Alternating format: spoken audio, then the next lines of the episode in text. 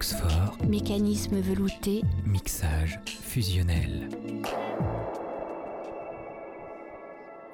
Fluxfort pour notre troisième et dernier plateau euh, de la journée et où donc euh, nous recevons Fanny Molins. Bonsoir Fanny Molins. Bonsoir.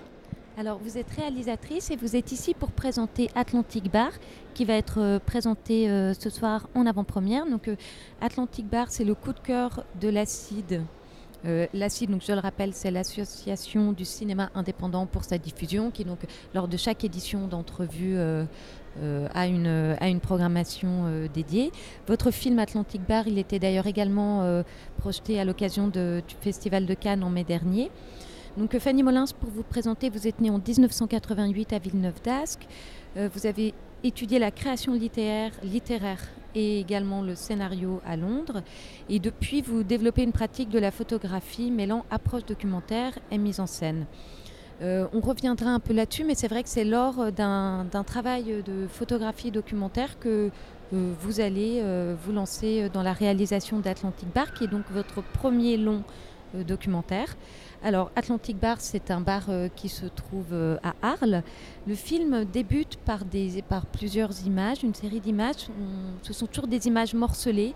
D'abord euh, sur un bateau de pêche, ce qui nous donne un petit peu le, paysage où se, déroule le film. Ensuite, on voit des jambes, des bras, des mains d'hommes euh, dans un espace intérieur, donc dans un bar, des.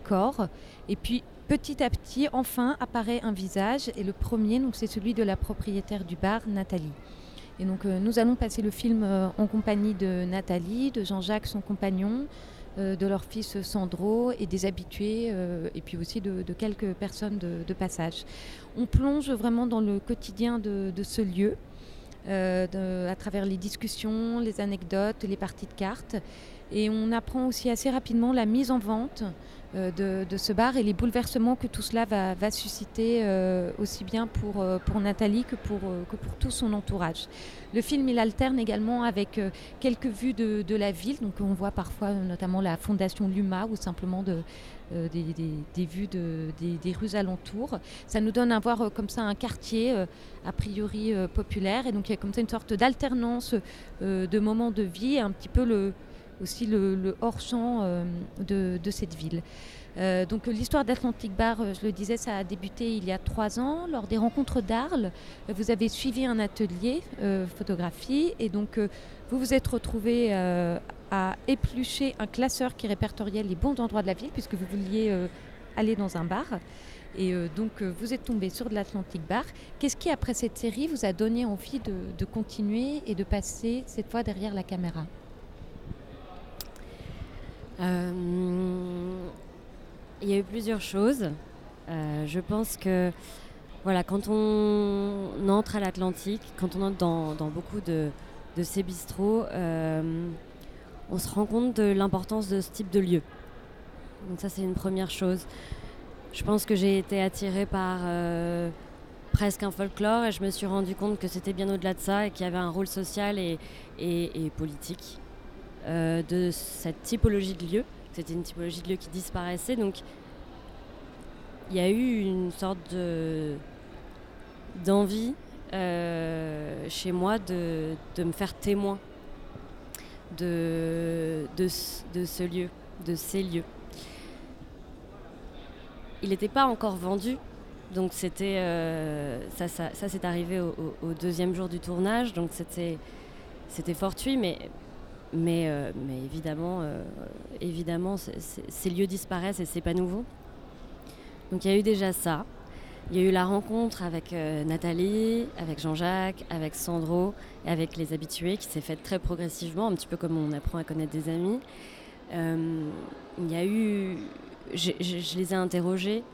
J'ai passé du temps avec chacun. À chaque fois que je revenais, je- j'allais euh, trois heures dans un bar avec euh, un tel et un tel, un autre bar pour qu'ils puissent me parler un petit peu plus intimement. Et puis voilà, il y a eu des, histoires de vie qui m'ont fait, euh, qui m'ont touché. Il y a eu des témoignages sur l'alcoolisme qui m'ont intéressée. Et puis il y a eu aussi, au fur et à mesure de mes rencontres, je me suis rendu compte qu'il y avait un lien très fort qui liait ces gens-là, que j'ai voulu capturer. Il y avait aussi une sorte de... Il y a quelque chose qui les lie qui est la... C'est des gens qui vivent très très fort. Et et qui, quelque part, euh, l'alcoolisme, en tout cas la consommation d'alcool, euh, ce qui m'est venu, c'est que c'était une manière de, de, décoller un petit peu de la réalité, de vivre un petit peu plus fort. Euh, et, et, voilà, j'ai eu envie de capturer cette vie, ce surplus de vie en fait, dans un endroit où on pense que il n'y a pas de vie, où on pense qu'il n'y a pas de mouvement. Euh, un endroit où on se dit que les rêves viennent pour mourir. En fait, ces gens-là, ils en ont des rêves, ils en ont comme tout le monde, quoi. Et euh, j'ai voulu capturer un petit peu cette, cette, euh, cette, vie extrême qui se jouait de temps en temps dans cet endroit-là. Et ça, en photo, évidemment, on peut le capturer, mais il y avait quelque chose qui méritait euh, d'être filmé. J'avais envie, de, j'avais envie de mouvement, puis j'avais envie, euh, j'avais envie qu'on, me raconte ces histoires-là, j'avais envie qu'on me raconte pourquoi on était dans ce bar et pourquoi on vivait très fort et qu'est-ce que ça fait de vivre très fort. Mais euh, c'est vrai que c'est un bar qui est vraiment populaire euh, par, euh, par, euh, par, les gens qui passent, mais aussi c'est revendiqué en termes de tarifs. C'est même d'ailleurs énoncé explicitement dans, dans, le film par, par les protagonistes. Et donc, c'est on, a vraiment, oui, comme vous le disiez, cette sociabilité du bar où à travers l'alcool, mais aussi à travers cet espace où peuvent se croiser vraiment des gens de, de toutes sortes, et sachant que dans notre société aujourd'hui, les espaces de mixité sociale sont de plus en plus rares au final. Là, c'est un endroit où les, langues se délient et où la vie s'allège euh, en consommant quelques verres et en alternant peut-être des confidences euh, lourdes parfois, enfin avec euh, des témoignages parfois qui peuvent être chargés aussi en termes de, vécu, et entre les blagues, les, jeux de cartes. Et donc ça, c'était quelque chose aussi pour, pour vous, la photographie ne pouvait pas rendre suffisamment compte de ça? Elle peut. Euh, et, j'ai essayé de prendre les photos qui permettaient de montrer euh, ce lien, en fait, de décoller vraiment les gens de, l'endroit bar euh, pour qu'on puisse vraiment se concentrer sur les interactions et la tendresse qu'il y a à l'intérieur d'un bar. mais je voulais montrer, je voulais montrer ce, ce tiers-lieu comme un endroit où on peut effectivement se décoller, finalement se décoller euh, de, des étiquettes qu'on s'impose. On est, on, est, on est alors plus un fils, une fille, un père, une mère, une femme, un mari, etc. On, ni un collègue, on, est, on est euh, soi. Euh, et mine de rien, ça, c'est, ça peut se montrer en photo, mais je voulais aller un petit peu plus loin. Je voulais qu'on m'en dise plus là-dessus, je voulais, je voulais le filmer. Et je voulais effectivement interroger, et ça, ça, ne se prend pas en photo, je voulais interroger euh, notamment Jean-Jacques, qui est le patron, sur sa politique de prix, puisque c'est une réelle politique de prix. Euh, puisqu'en fait l'idée pour lui c'est que tout le monde puisse venir dans ce bar et que tout le monde puisse venir consommer ou pas.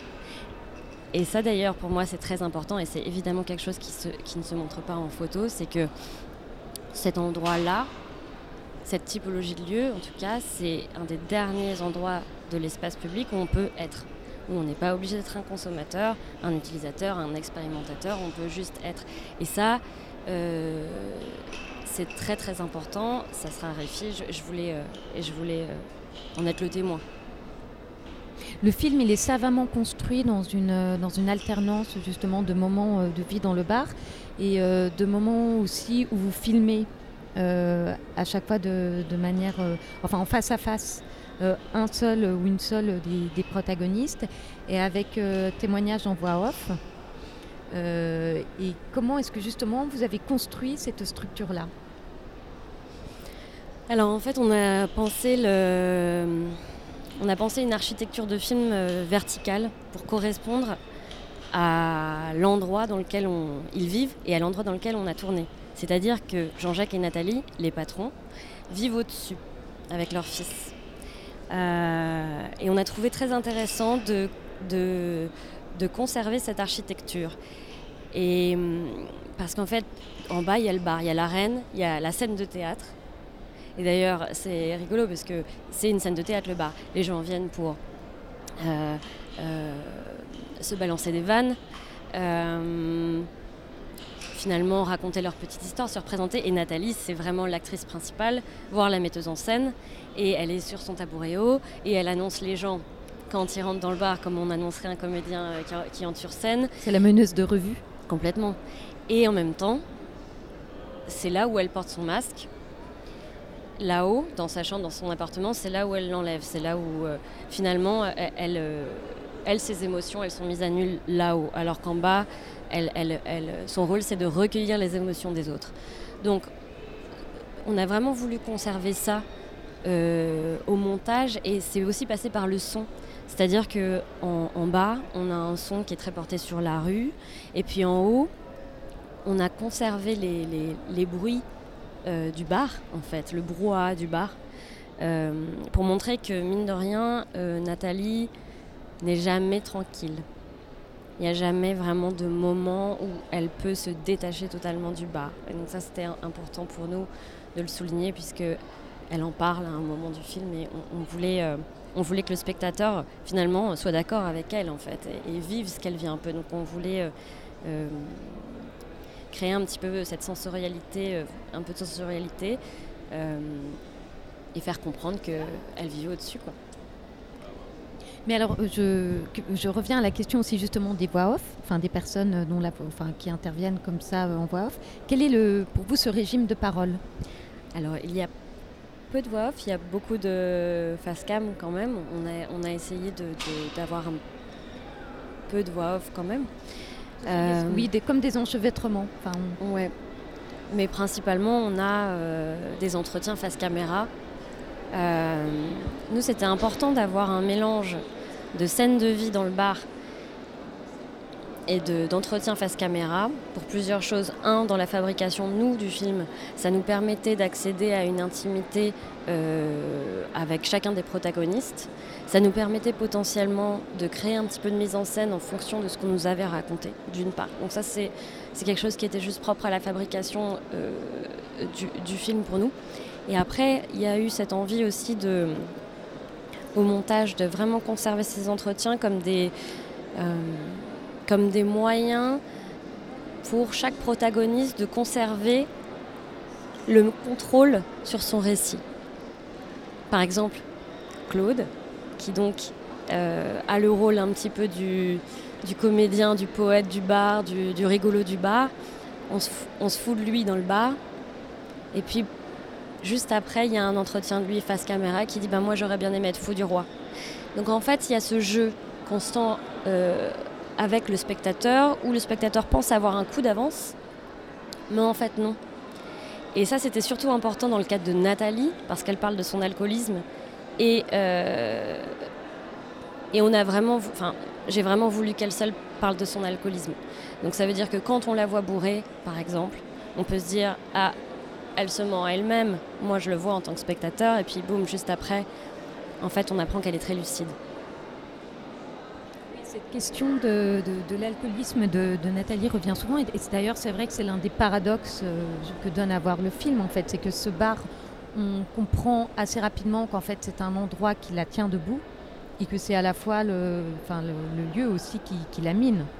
Oui, c'est aussi pour ça qu'on a choisi Nathalie, qu'elle s'est imposée comme protagoniste principale. C'est qu'en face de nous, déjà, euh, elle a évolué, puisque quand on est arrivé, elle est retombée dans, l'alcoolisme à cause de l'annonce de la vente du bar.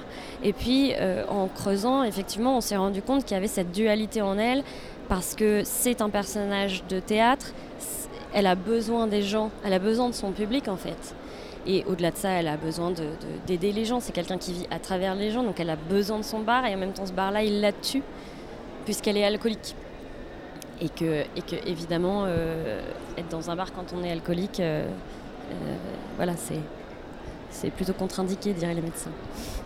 Ben, donc elle, elle a conscience de son alcoolisme. Enfin, c'est vrai que comme vous le disiez, tous les personnages au final ont parfaitement, enfin, sont en, pleine conscience de, leur position euh, et de leur rôle euh, respectif dans, cette pièce-là qui, se euh, qui se déploie sous nos yeux. Et de la même manière, par rapport au rôle social et politique que qu'endosse ce, bar, ils sont tous extrêmement lucides sur le fait que ben, ce- ce- cet espace-là est voué à disparaître, en fait, que ça ne peut plus exister dans une société telle qu'aujourd'hui, des espaces tels que ceux-là. Je pense qu'ils ne le théorisent pas, euh, ils le vivent. Donc euh, c'est vrai qu'on parle souvent de gentrification, mais eux c'est vraiment un phénomène qu'ils vivent. hein. Ils mettent pas de mots dessus par- particulièrement.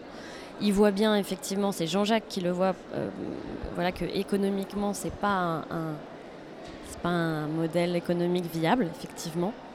Mais mais je pense que ils, ce qu'ils vivent en fait et ce qu'ils ont vécu en face de la caméra en direct quand ils ont appris la vente du bar, c'est c'est la confirmation d'une violence insidieuse qu'ils ont, qu'ils ont ressentie depuis qu'ils sont nés en fait. Euh, concrètement, c'est c'est un petit peu comme ça qu'ils nous l'expliquaient quoi.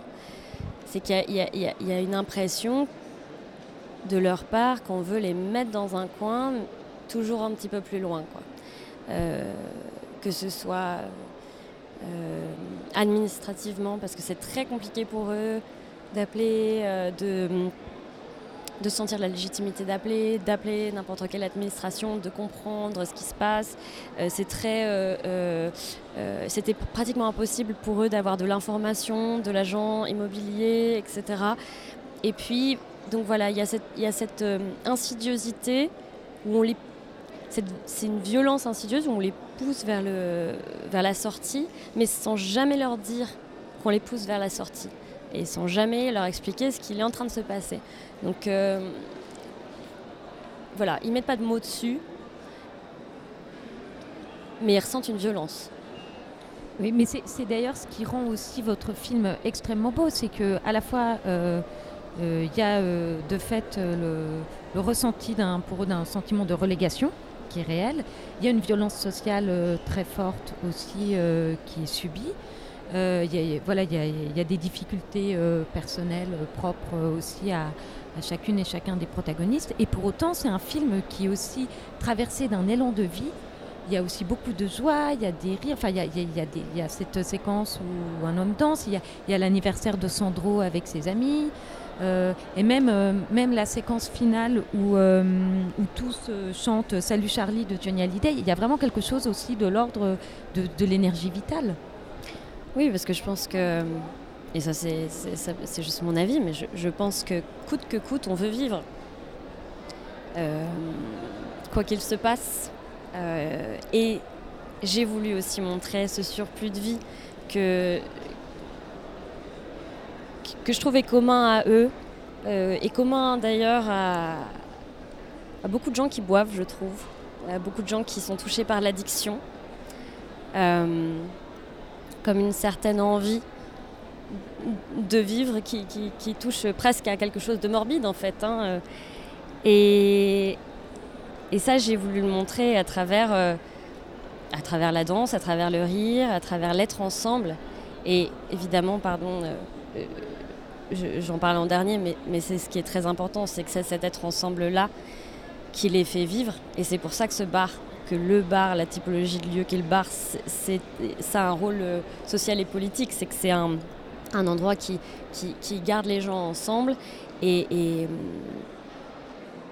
et qui, pour moi, euh, finalement, euh, quand on regarde un bar, quand on regarde les gens qui vont dans un bar, c'est des gens qui sont levés, qui sont sortis de chez eux, qui, qui, sont habillés, ils ont traversé la rue pour aller voir d'autres gens, en fait. Ils sont allés voir d'autres humains. Et ça, pour moi, c'est de la vie, c'est de l'espoir. Parce que sinon, on, boit chez soi, on picole chez soi, en fait. Et ça existe, malheureusement. Et ça, c'est vraiment terrible. Euh, et donc, pour moi, le bar, c'est un endroit où ça vit, malgré euh, de longs moments euh, euh, très immobiles. Et malgré les, clichés qu'on en a, c'est-à-dire que même on parle de piliers de bar. On, appelle les gens qui vont dans des bars, on, les nomme comme des, éléments d'architecture. Donc il y a vraiment une notion d'immobilisme quand on pense au bar, et moi, c'est vraiment pas l'impression que j'en ai. Et c'est pour ça que j'ai voulu montrer toute cette vie qui se passe dans ces endroits-là, pour montrer l'importance de ces lieux-là. Une autre chose qui contribue à la beauté de votre film, c'est son esthétique, c'est vos choix, vos parties, vos parties pris formels.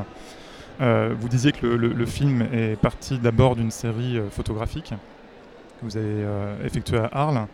il y a un livre de photographie, un travail photographique fameux qui a pris place dans un café, dans un bar dans les années 1960 du côté de Hambourg. Le, le, livre Café Les mythes de Anders Petersen, et je crois que c'est une référence que, vous revendiquez pour ce film.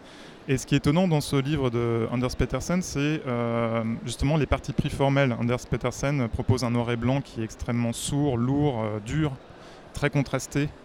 Euh, un grand angle qui déforme un petit peu l'image, des cadrages qui sont un peu décentrés et qui accentuent finalement l'espèce de, de, dramaturgie de cette scène de théâtre qui est le café. Et c'est finalement tout le contraire que vous vous proposez dans le sens où, au contraire, on a une lumière douce, on a une euh, très grande qualité de l'image. Je ne sais pas si le film a été tourné en pellicule, mais en tout cas, il y a un grain, il y a, une texture qui est extrêmement chaude, euh, qui transparaît. Et tous ces personnages sont filmés avec extrêmement de noblesse. Et d'ailleurs, euh, je pense que on n'a jamais vu cette France-là filmée de cette façon-là, ou très rarement en tout cas, avec cette noblesse et, cette beauté comme ça de, l'image qui rayonne. et l'endroit, l'espace en lui-même, euh, ressemble à une sorte de chambre claire. C'est-à-dire que euh, la lumière jaillit comme ça de, l'entrée euh, et, éclaire ces personnages d'une manière magnifique. Vous, vous, filmez souvent près du corps, vous vous approchez d'eux, on voit vraiment le, grain de la peau, les tatouages, les couleurs, la carnation. Est-ce que vous pouvez justement nous parler de tout, ce travail de l'image, des couleurs? Je crois que vous avez eu d'ailleurs Julien Magre, un photographe euh, français, euh, connu d'ailleurs pour son travail couleur, euh, Caroline numéro 2, qui est un, très très beau livre. Est-ce que ce, photographe, en tout cas l'enseignement de ce photographe, vous a donné aussi l'envie comme ça de travailler la couleur et d'entrer dans la couleur de cet espace? Alors oui, Julien Magre, c'est le photographe qui a animé l'atelier pour les, des rencontres d'Arles euh, dans, le cadre duquel je suis rentrée à l'Atlantique.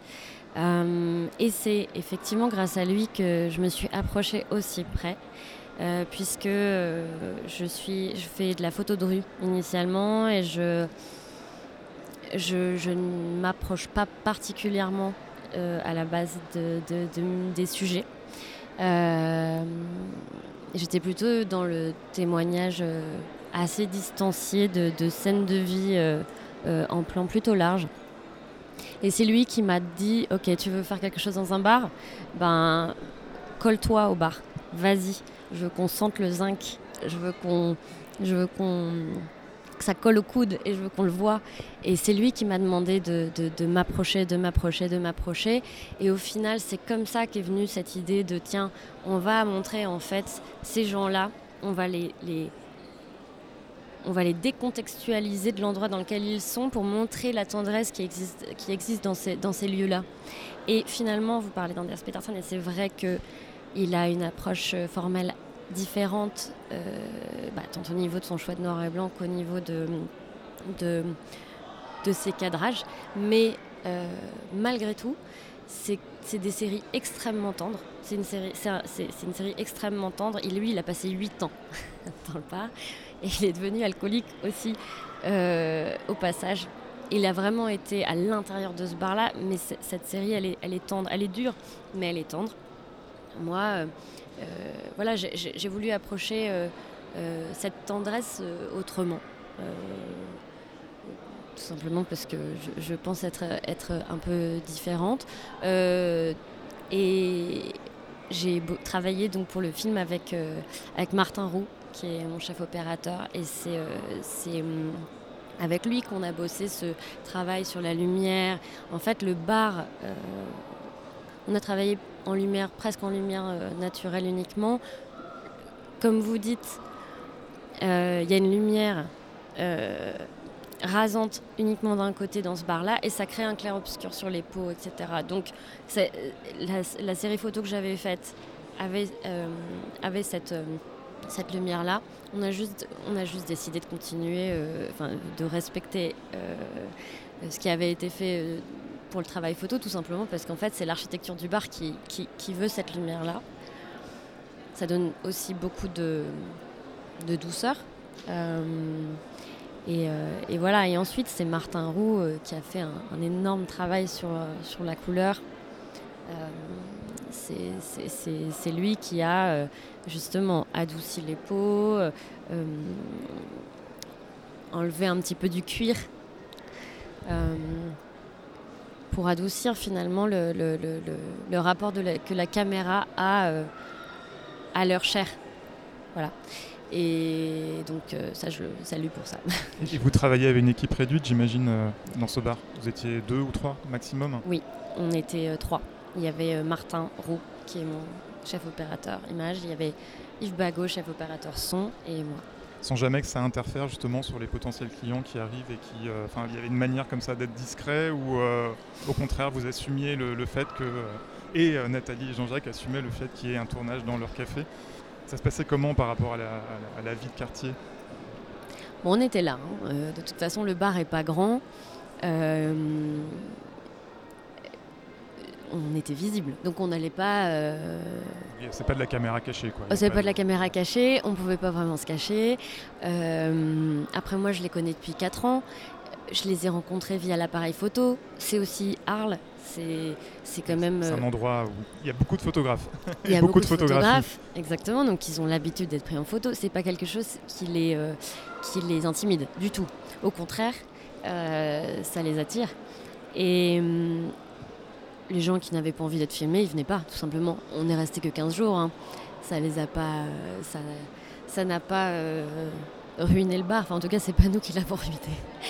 Hum, et, non, voilà, on a vécu avec eux. Euh, on faisait partie intégrante du bar. Et il y a un autre grand photographe, Bernard Plessu, qui dit que les photographes ont le hasard qu'ils méritent. Et moi, j'ai l'impression qu'à plusieurs moments de film, il y a des merveilleux hasards qui, vous arrivent. Je pense par exemple à, cette chanson Salut Charlie, euh, donc chantée par euh, Nathalie à la toute fin du film, sachant que Nathalie a eu un frère qui s'appelait Charlie et qui est décédée euh, quelques années auparavant et que c'est un, drame. Euh, ça a été un drame pour elle. Elle le raconte d'ailleurs de manière très poignante à l'écran. Euh, quand quelque chose comme ça arrive, c'est-à-dire voilà votre personnage entre guillemets principal qui se met à chanter cette chanson de Johnny Hallyday qui évoque complètement ce qu'elle avait déjà dit quelques minutes auparavant dans le film et avec une manière en plus de l'incarner extrêmement émouvante. J'imagine que là on se dit que les planètes sont alignées. Bah là, on panique déjà. On essaye de cadrer au mieux. on, se remet sur les, on se remet sur pied. Euh, et oui, euh, il se trouve que euh, on, avait interviewé Nathalie la veille. et que c'est la veille qu'elle nous avait parlé de son frère. Donc, c'est pas vraiment une coïncidence, c'est plutôt une suite logique.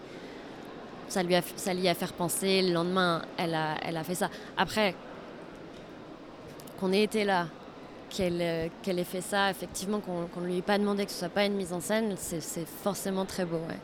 C'est forcément ça qui a, qui a créé l'émotion dans laquelle elle était euh, quand elle l'a fait. Donc euh, ouais, c'était un moment très très très puissant.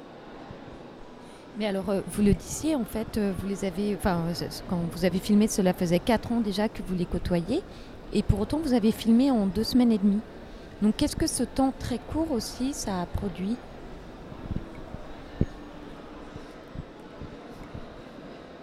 Mais je, je, je pense que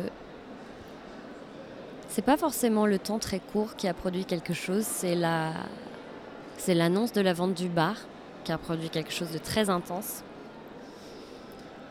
Après le fait qu'on ait qu'on ait tourné sur si peu de temps, euh, nous a forcé à tourner de, de, de, 8 à 8 énormément, nous a forcé à leur demander beaucoup, beaucoup. Et en fait, la fatigue, ça, ça ouvre, mine de rien. Et ça ouvre des deux côtés. C'est-à-dire euh, que eux, ils étaient épuisés et qu'au final, ben, voilà, ça a été un terrain un petit peu plus fertile pour, pour qu'ils qui racontent des choses, mais, mais, mais de mon côté aussi. Et hum, ça a créé beaucoup d'émotions entre nous. Ça m'a amené moi aussi à me livrer. Et je pense que ça a généré euh, une intimité euh, très très forte, très rapide euh, pendant ces deux semaines-là. Parce qu'évidemment, il connaissait déjà ma vie, mais on a, on passé un palier pendant ce tournage dû à la fatigue et à l'intensité du tournage. Et, et je pense que ça a créé, ça a fait l'effet colo. Vous voyez? Très intense, très court, très intense. Euh, et où on partage énormément de choses alors qu'on se. Dans le cadre de la colo, on ne se connaît pas. Oui, oui, donc ce qui amène de fait aussi des états émotionnels euh, particuliers, comme vous dites, ça ouvre des deux côtés. Alors, vous, vous dites dans, dans, un entretien, enfin, vous posez la question est-ce que l'on boit pour se rappeler justement à nos désirs? Enfin, voilà, vous vous interrogez justement, vous interrogez sur, euh, sur ce qui. Quelle serait aussi l'une des motivations euh, qui fait qu'on boive. Alors, est-ce que filmer ça aussi, c'est peut-être une, une manière de vouloir capter ces désirs? Capter mes désirs? Bah, Non, capter les désirs, justement, des autres. Filmer euh, un, Pardon, excusez-moi, je pense que si, si, on prend, est-ce que justement le fait aussi de filmer ces personnes qui vivent dans ce bar et qui boivent, sachant que vous vous interrogez aussi sur leur motivation à boire et euh, que vous vous posez la question de la présence euh, du désir dans cette motivation, est-ce que les filmer, c'est aussi peut-être capter leur désir à eux? Ah oui, oui, oui. C'était d'ailleurs euh, le, projet initial du film. C'était autour des désirs.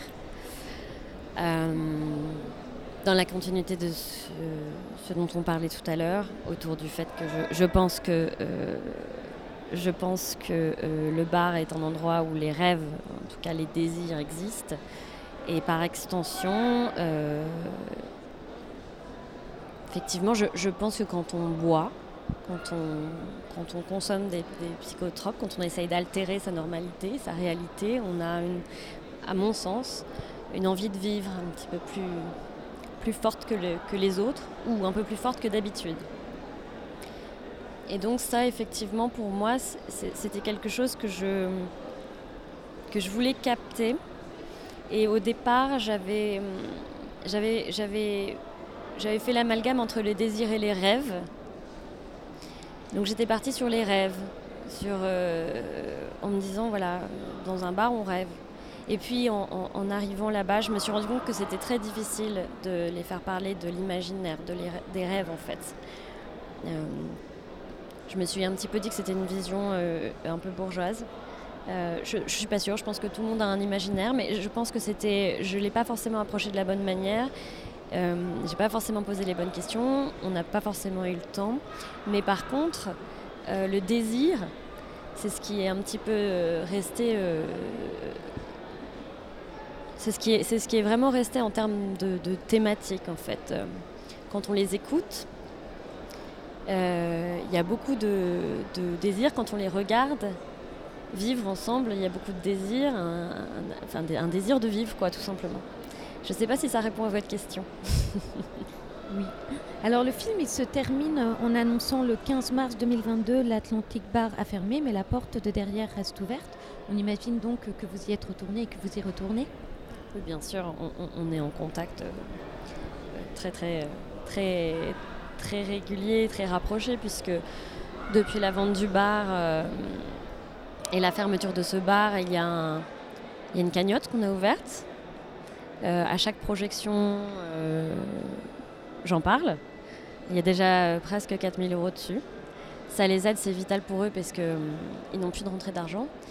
Il y a l'envie de créer une guinguette. Donc là, en fait, ce qui est assez joli, c'est qu'au fur et à mesure des, projections, il y a des spectateurs qui se joignent à nous, qui habitent dans la région ou qui travaillent dans, dans, dans le domaine de la restauration, etc. Donc euh, il y, a, toute une, vague de solidarité qui se crée autour d'eux. Euh, qui est belle. Donc on, on, attend, on attend de on attend de voir l'année prochaine, mais, mais, mais, Atlantic Bar pourrait très bien réexister sous forme de guinguette. Donc peut-être que ce film Atlantic Bar va permettre la mise en œuvre d'un autre désir. Peut-être, on espère. Alors juste une dernière question et après euh, nous allons vous laisser puisque vous allez aller présenter le film. Donc euh, je le disais, c'est un film qui est coup de cœur de l'acide et ce film il bénéficie également du label Oh My Doc. Donc le label euh, Oh My Doc, euh, c'est un partenariat entre euh, différentes structures, notamment Mediapart, France Culture, la plateforme de films documentaires Tank, et ça accompagne et soutient la sortie du, film en salle. Comment aussi justement ces différents dispositifs, pour vous, ça va porter le film? Bah écoutez, déjà l'acide euh, accompagne le film tout au long de l'année. Et ça c'est ça euh, c'est une chance euh, c'est une chance énorme pour le film euh, puisque c'est quand même la meilleure sélection canoise qu'on pouvait avoir car voilà moi c'est un premier film c'est vraiment une toute petite économie on va être distribué on est distribué par les alchimistes qui sont d'excellents distributeurs mais on va on va pas pouvoir avoir un nombre de copies incalculable et, et donc l'acide et au MyDoc en fait vont, euh, ça- vont être, vont être vi- ça va être vital pour, pour la vie du film ça va être euh, vital pour qu'il dépasse euh, euh, pour qu'il dépasse le réseau euh, euh, des, des- des petites des salles et d'essai dans lesquelles ils vont passer Très bien, mais merci beaucoup à vous Fanny Molins d'être venue nous voir. merci à vous Alors, Floxfort à entrevue, c'est fini pour aujourd'hui. C'était donc avec Olivier Legras à la réalisation, Nicolas Bézard au micro et moi-même Caroline Châtelet. Nous nous retrouvons demain, même heure, même endroit, sur la mezzanine du cinéma Pâté. Très bonne soirée à toutes et à tous. Fluxfort, Fluxfort, mécanisme velouté, mixage fusionnel.